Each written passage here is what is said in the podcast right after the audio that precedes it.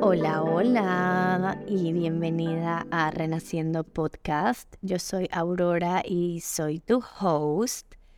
y siempre muy contenta de tenerte aquí conmigo. El tema del episodio de hoy es un tema que ha estado muy recurrente en mis círculos de mamás últimamente y es de la vida en pareja después de tener hijos, esos cambios que pasamos como parejas luego de que tenemos. En este caso nos vamos a enfocar de tener a nuestro primer o primera hija a medida que la maternidad, la paternidad va avanzando y evolucionando y nuestros hijos van creciendo, hay distintos retos, pero principalmente he estado hablando con mamás que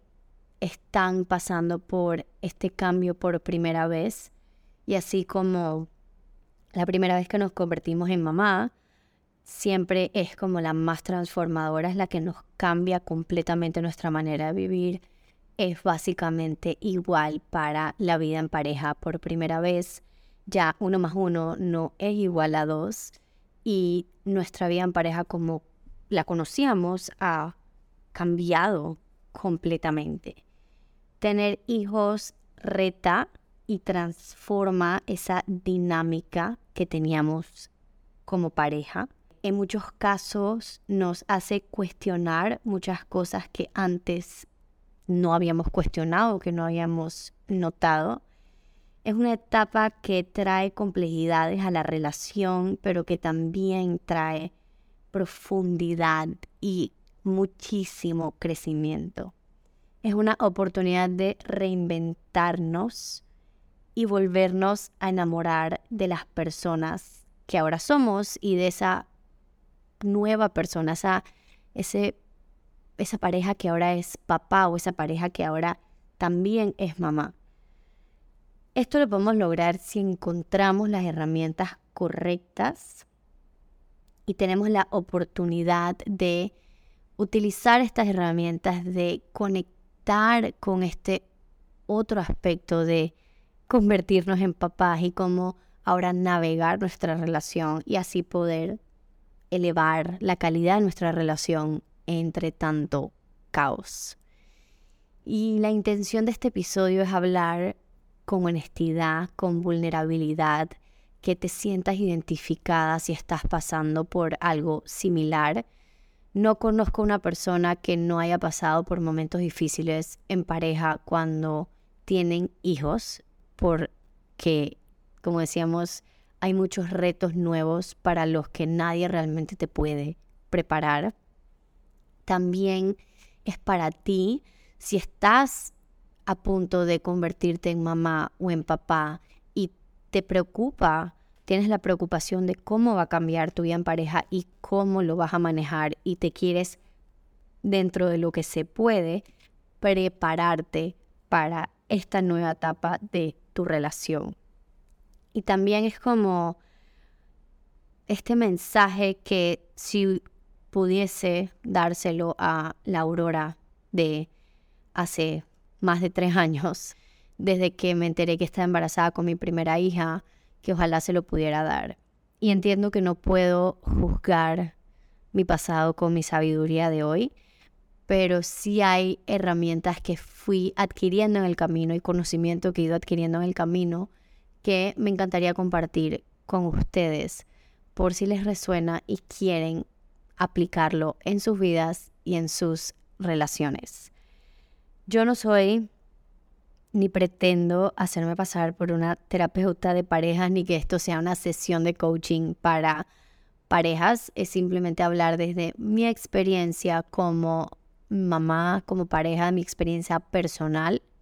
y también de lo que he podido compartir con tantas otras mujeres con las que tengo el honor de trabajar cuando se están convirtiendo en mamás por primera vez em, y también pues de mis amistades y de círculos de mamás de los que tengo el privilegio de pertenecer y de poder compartir de estos temas abiertamente con otras mujeres. Entonces lo primero que quiero decir es que si estás pasando por un momento difícil con tu relación ahora que te convertiste en mamá, esto es muy común. La gran mayoría de nosotras pasamos por ahí, cada quien en su propia experiencia, en distintas intensidades, em, con distintos problemas, pero lo que sí es verdad es que compartimos muchos de estos retos. Por lo menos si estamos en un contexto cultural similar y vamos a asumir que si estás escuchando este podcast probablemente estás en un contexto cultural bastante similar al mío y al de estas mamás con las que trabajo y que conozco. Entonces, no te sientas culpable, idealmente no te sientas sola. Esto no es un problema tuyo o solo de tu hogar, esto es un problema que pasamos todos porque Así como cuando nos convertimos en mamás nos tenemos que reinventar y reestructurar y volver a conocer, es lo mismo con nuestra relación en pareja. Simplemente ahora hay ciertos componentes que van a dificultar que nosotros cultivemos nuestra relación en pareja. Entonces esta es una de las cosas como más importantes que no quiero decir que estos cambios significan o equivalen a una mala relación, pero sí es un momento, es una etapa de nuestra relación que requiere adaptación y que también requiere un poco más de trabajo y devoción a la relación en pareja. Una de las cosas que me ha funcionado es ver los roles por separado. Nosotros como personas jugamos muchos roles y cuando tenemos una familia, pues ahora jugamos el, tenemos el rol de mamá, tal vez, bueno, de esposa, por supuesto, o de pareja, de mm, lo que sea que yo haga en mi trabajo, si es que trabajo fuera de la casa y otros roles que tengo socialmente en mi vida.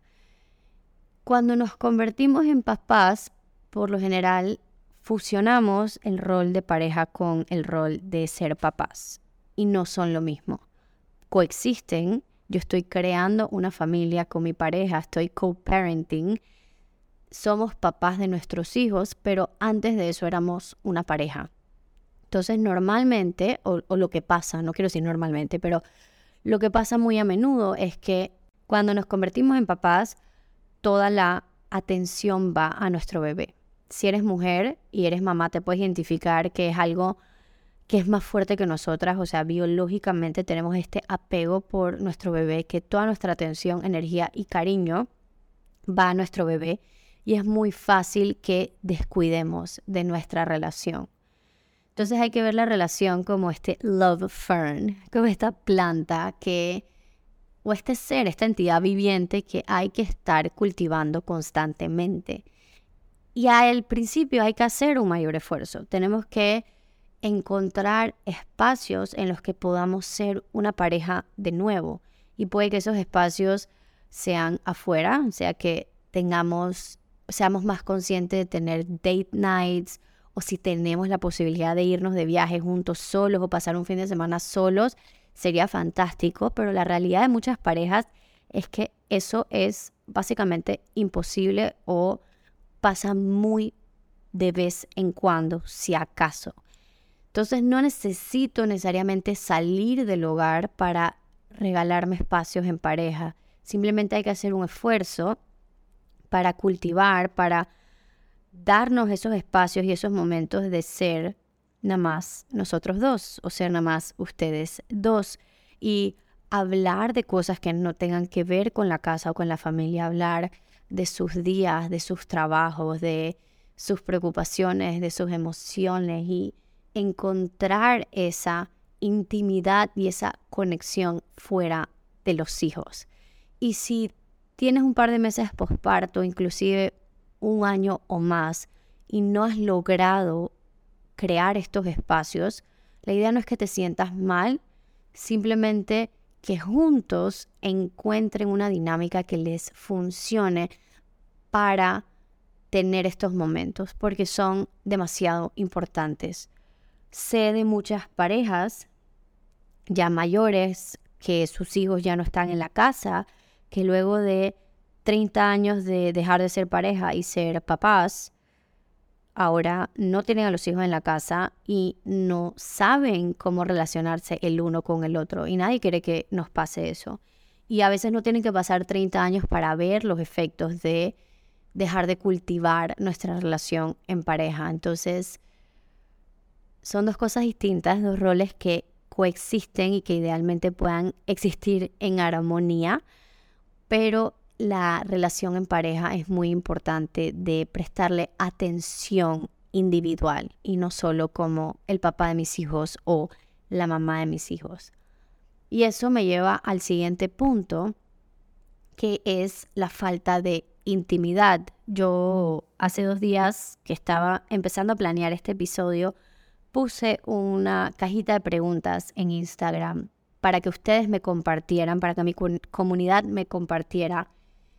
sus mayores retos o su mayor reto en su, en su vida en pareja después de tener hijos. Y muchísimas me hablaron de intimidad y esto es, por supuesto que intimidad sexual, intimidad física, pero también es intimidad emocional. Entonces, si no abrimos estos espacios para estar solo los dos, nos cuesta mucho tener esos espacios íntimos, emocionales, y también que es muy común que cuando tenemos un bebé nuevo, todo nuestro cariño y nuestro amor ahora sea dado en casi un 100% a esta nueva personita y rápidamente vayamos quitando amor y cariño a nuestra pareja o que sintamos que nuestra pareja no nos está dando ese amor y cariño que nosotros queremos recibir de parte de ellos. Entonces, la intimidad es sexual, ya vamos a ir a esa parte, pero la intimidad también es emocional, también es tener esos espacios de apertura, de vulnerabilidad, de poder comunicarnos, que a los que nos podemos cerrar bastante en esta nueva etapa de la vida, porque tener un bebé tenemos que aceptar que también trae presiones y saca, trae miedos y todo este otro montón de cosas, y es muy fácil perdernos en ese momento. Entonces, los espacios en pareja, esos espacios de conexión, van a ayudarnos a mantener esa intimidad emocional y la intimidad emocional también va a nutrir la intimidad física sexual. La parte de la sexualidad post parto o después de, de los hijos, por lo menos en ese primer año, esos primeros años, tiene como muchas capas. Uno, obviamente, es el cansancio, la falta de energía, de tiempo, de atención, porque si bien no saben o sí saben, para las mujeres particularmente, esto no es nada más como que nos toquen un botón y ya la cosa funciona. Hay todo un mundo interno que está, que tiene que estar como funcionando en armonía para que nosotras nos sintamos abiertas a tener intimidad sexual. Entonces, post el parto, a muchas mujeres nos cuesta regresar a nuestro cuerpo y sentirnos cómodas en nuestro cuerpo. Muchas de nosotras pasamos por experiencias de parto o de embarazo que nos causaron algo de trauma o de dolor en el cuerpo, o simplemente no nos reconocemos en este cuerpo nuevo, o estamos dando pecho todo el tiempo y nada más olemos a leche y a sudor y no nos sentimos sexy y no nos sentimos bonitas, y esto puede agregar mucha presión a esta parte de la intimidad física. Entonces hay algunas personas que agendan sus sex dates, o sea, para ellas y para ellos tener fijo en el calendario, vamos a esto sí o sí, les ayuda a mantener como ese fuego, esa llama prendida. Algo que pienso que puede ser muy útil y que ha sido útil para mí en estos casos es entender que la intimidad no solo se cultiva en ese momento, en el cuarto o donde sea que estén,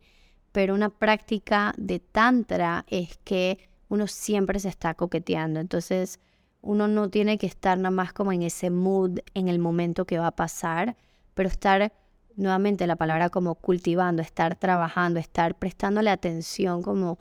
a esos momentitos durante el día donde podemos hacer a nuestra pareja sentir vistas, vistos, eh, sentirse sexy, sentirse queridos, sentirse atractivos, son súper importantes para que esta, este fueguito, para que esto se empiece a dar, esta conexión física, esta intimidad física, de menos a más, poco a poco se empiece a dar y empiece a ser más natural para nosotras y para nosotros. Pero nuevamente, si no estás ahí en ese momento, la idea es que no te sientas mal, que sepas que es totalmente normal, pero de nuevo requiere de trabajo. Y la verdad es que yo recomiendo a ojos cerrados ir a terapia en pareja. Yo fui a terapia en pareja luego de mi primera bebé y yo pienso que salvó mi relación. Tener a alguien, una tercera persona que sea objetivo y que te pueda ayudar a comunicarte con tu pareja, a entender dónde están fallando en la comunicación o en el trabajo en equipo, en el compañerismo, es muy útil. Yo pienso que en cualquier transformación y transición importante de vida, tener apoyo externo y no pensar que lo podemos hacer todos solos, porque estamos involucrados emocionalmente, entonces a veces no podemos ver con claridad, no podemos ver objetivamente. Entonces terapia en pareja es muy importante y para mí particularmente fue, fue muy especial y muy útil porque la maternidad y la paternidad puede sacar muchas cosas que no sabíamos que teníamos adentro. Muchos dolores, muchos traumas, muchas emociones no procesadas, patrones de comportamiento que no habíamos visto nunca o que teníamos años de no ver empezamos a repetir comportamientos consciente o inconscientemente que vimos en nuestras casas, que vimos creciendo, que no necesariamente queremos copiar. Pero tanto la mamá como el papá o la dinámica de pareja que exista de la nada ahora tienen esta mochila que ninguno de los dos conocía del otro anteriormente. Puede que pase y puede que no pase, o sea, puede que uno esté tan trabajado o que la maternidad o la paternidad no les despierten a uno, pero en mi caso personal hubo muchos recuerdos de mi infancia y muchos vacíos que yo estaba buscando llenar con mi pareja que no le correspondían. Em, y viceversa, él también empezó a tener comportamientos o ideas de roles en la casa que yo nunca había escuchado de parte de él y simplemente esto pasó en el momento que nos convertimos en una familia, que tuvimos una bebé y que este montón de cosas externas pues estaban poniéndonos presión como individuos y por ende como pareja. Y es muy común, es muy común que cuando entramos en esta nueva dinámica familiar salgan todas estas cosas que nunca habíamos tenido que lidiar antes o que habíamos tenido que ver antes, ni en nosotros mismos ni en la otra persona. Entonces, ¿sabes? Estamos entendiendo esta nueva vida con bebé, estamos trabajando en este montón de mierda que está saliendo. Además, con pocas horas de sueño y todo lo que ya sabemos que pasa en esos primeros años de ser papás. Entonces eso puede agregar a mucha de la tensión. Y por lo general cuando estas cosas pasan, lo más fácil es caer en la culpa, en culpar a la otra persona de que no está haciendo las cosas bien o de que no lo está haciendo a tu manera y meternos como en este, nos metemos mucho en, en nuestra cabeza y en nuestros valores y en cómo queremos hacer las cosas nosotros que dejamos de ser empáticos. Entonces la empatía, si hay algo que yo siento que me hizo falta en mi primera vuelta, porque ahora que soy mamá de dos, las cosas son muy distintas este segundo embarazo y esta segunda maternidad ha sido muy, mucho más llevadero y todo el trabajo que hemos hecho en pareja se ha notado. Y de hecho hoy le estaba diciendo a mi pareja que estaba muy orgullosa de nosotros porque hicimos el trabajo y lo hemos mantenido. Pero cultivar empatía fue muy importante porque nos podemos, ¿sabes? Simplemente concentrar en nuestro peo, en nuestro problema, en nuestra manera de ver las cosas, en nuestra manera de querer hacer las cosas y perdemos la empatía y y esa curiosidad de tratar de entender por qué la otra persona quiere hacer las cosas distintas o por qué se está comportando como se está comportando o por qué tiene ciertos miedos que tal vez tú no compartes, porque cada persona, la paternidad, la maternidad le despierta distintos miedos. que tienen que ver con su propia historia, que tienen que ver con su propia crianza y una, la de la crianza de uno no tiene nada que ver con la otra. Entonces, en vez de ir por ahí apuntando dedos y culpando a la otra persona, seamos más empáticos, tratemos de entender por qué. Y de hecho había una pareja con la que yo trabajé hace un par de años que hacía algo que me parece hermosísimo. Y es que ellos utilizaban las afirmaciones positivas el uno con el otro. Entonces, en el parto usamos mucho afirmaciones positivas y esto es una herramienta muy poderosa de mindset, de cambiar nuestro mindset y de ser más mindful y más conscientes. Entonces, ellos lo que hacían es que en vez de enfocarse en lo que la otra persona había hecho mal, ellos estaban constantemente reforzándose positivamente, estaban constantemente señalando las cosas positivas que el uno o el otro habían hecho durante el día para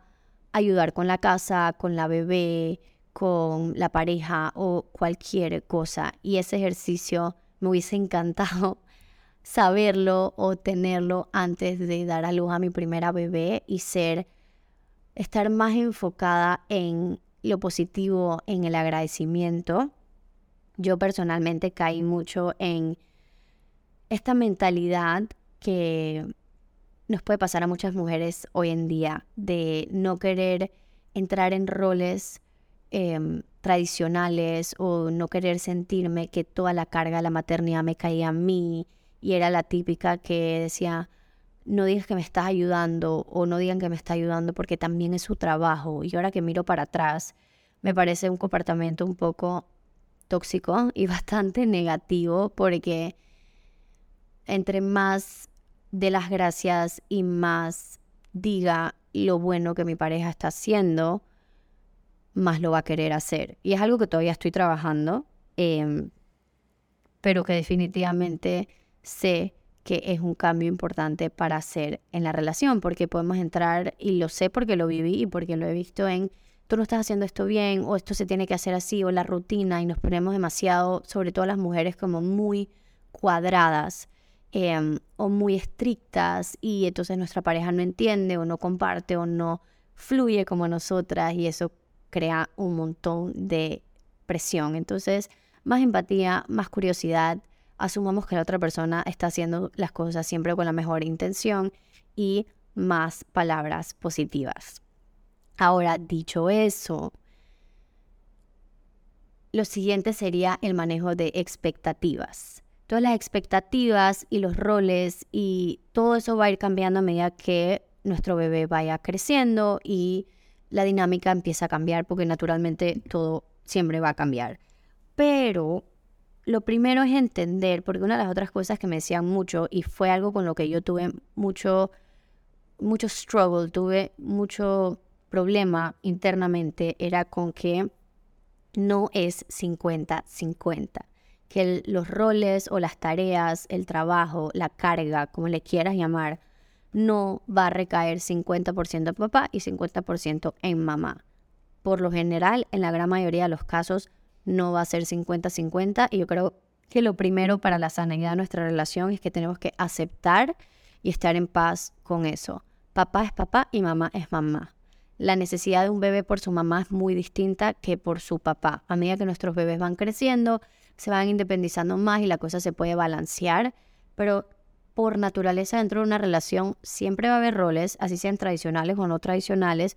pero va a haber alguien que carga más con la maternidad y va a haber alguien que carga más con otras cosas de la relación. Lo importante es que sea un acuerdo mutuo, lo importante es que si es el caso para ti, que es el caso para mí, intentamos que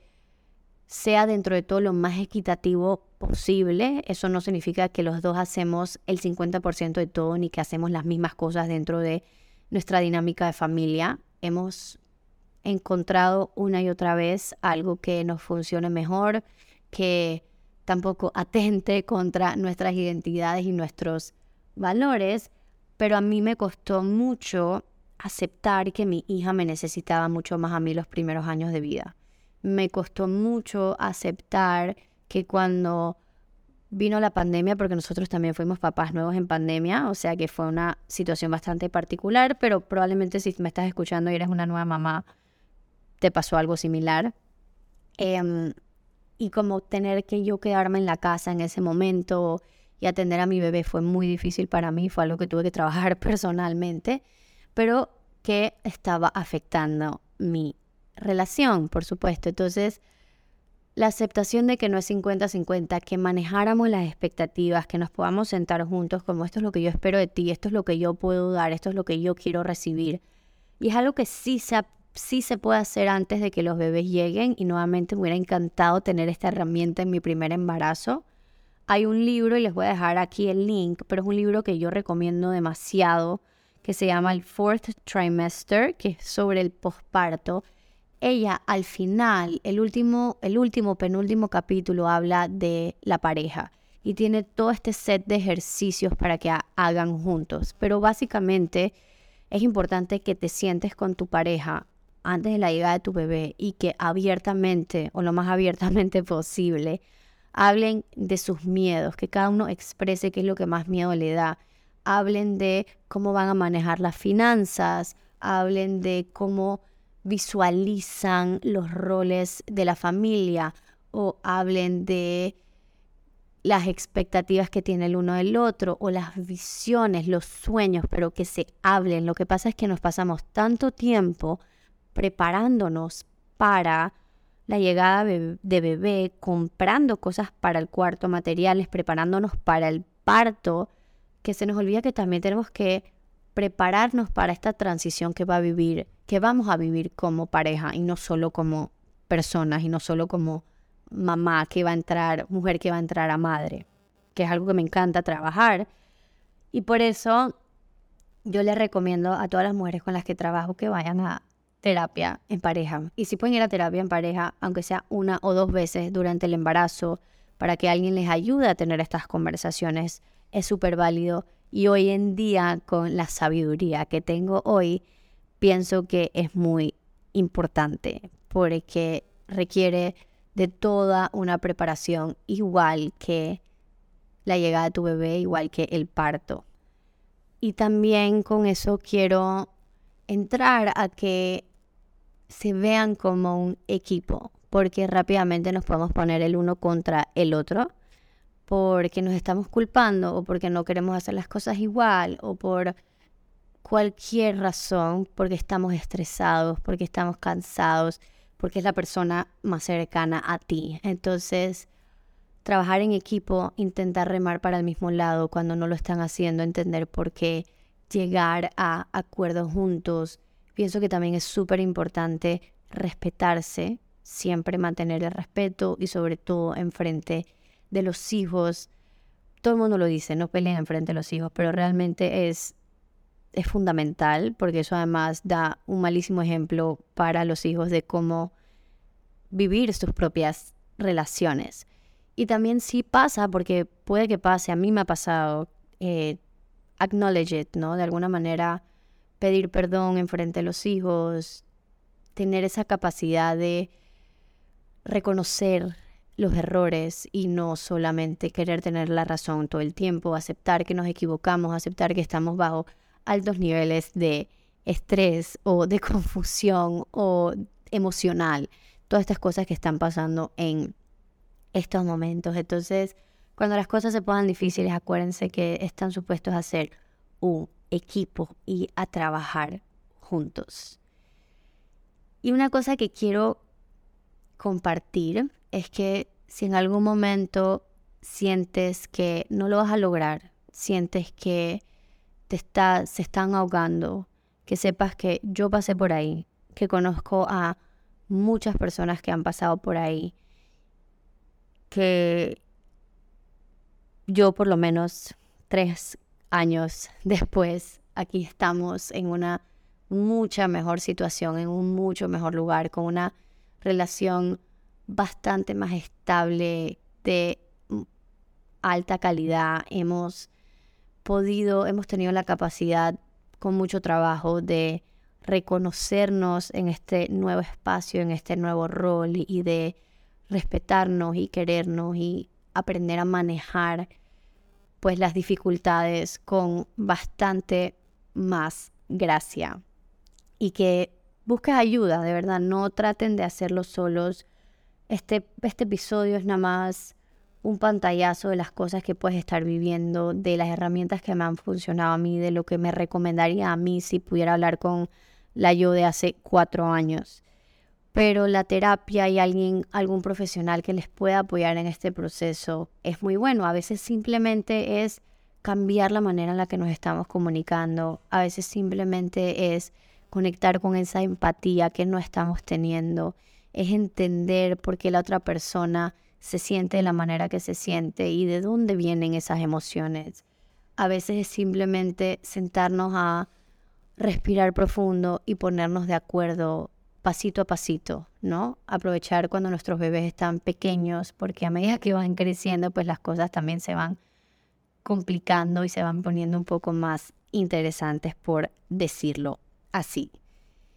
Y cada relación tiene su particularidad, ¿no? Cada relación es distinta, habrán personas que han pasado muchísimos años juntos antes de tener hijos y puede que tengan unas bases más sólidas, se conozcan a más profundidad. Y hay otras personas como yo,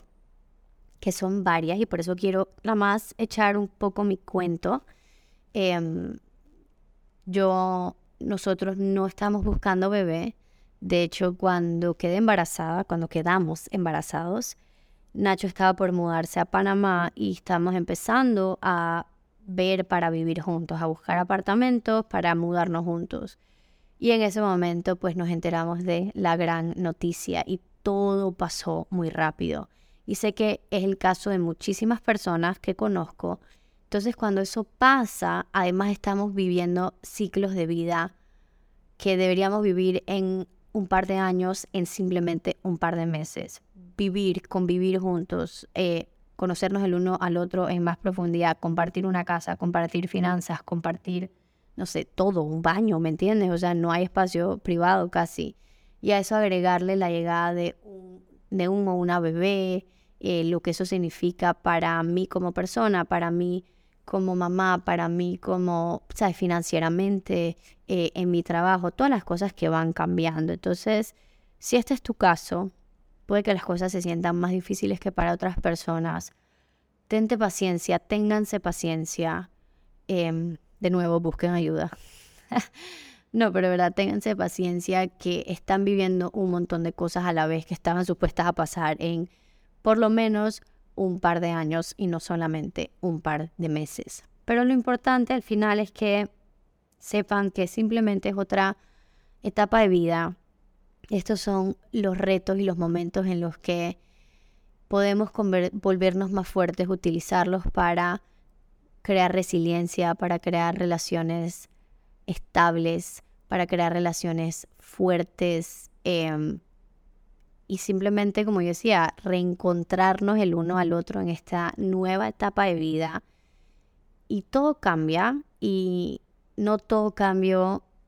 es, todo el cambio es incómodo, aunque sea para bien, y pueden haber personas que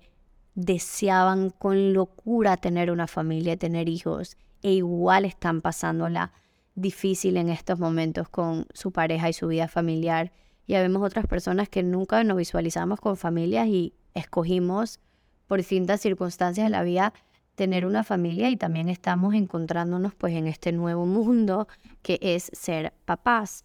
Entonces, para resumir un poco lo hablado,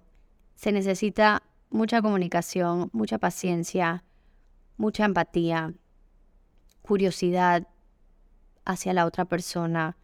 espacios personales para cultivar esa intimidad, para cultivar la relación, para seguir dándole el cariño que va a ser que ese love fern, que esa planta si no saben lo que es Love Fern, es una referencia de una película buenísima que se llama How to Lose a Guy in 10 Days. Eh, um, pero sí, que requiere que estemos dándole ese cariño constantemente y hablando constantemente y cuando las cosas se pongan difíciles, ¿sabes? Busca no solo ayuda profesional, pero ve a tu tribu, escucha, conecta con otras mujeres o con otras parejas que han pasado por lo mismo a mí, una de mis mejores amigas, que fue la primera que le conté cuando estaba embarazada, porque ella pasó por una, por una situación muy similar. Me acuerdo y nunca se me va a olvidar, me hasta ganas de llorar. pensarlo, que me dijo, mira, al principio todo va a ser muy difícil, todo va a ser muy difícil con tu pareja, con tu vida personal, em, económicamente también puede ser muy difícil porque no estabas necesariamente preparada para traer a una bebé a este mundo en este momento de tu vida. Pero eso no va a durar para siempre. Y esas palabras de aliento, básicamente, esas palabras de motivación se han quedado conmigo y en los momentos más difíciles siempre me acuerdo como, esto no es para siempre, esto no es para siempre, así que te las quiero compartir. Gracias a mi querida amiga por darme esas palabras de sabiduría que ahora yo puedo pasar para adelante. Y bueno, creo que lo voy a dejar aquí porque ya me puse emocional. Mentira, pero es un tema muy extenso y obviamente de relación a relación es muy, muy distinto. Intenté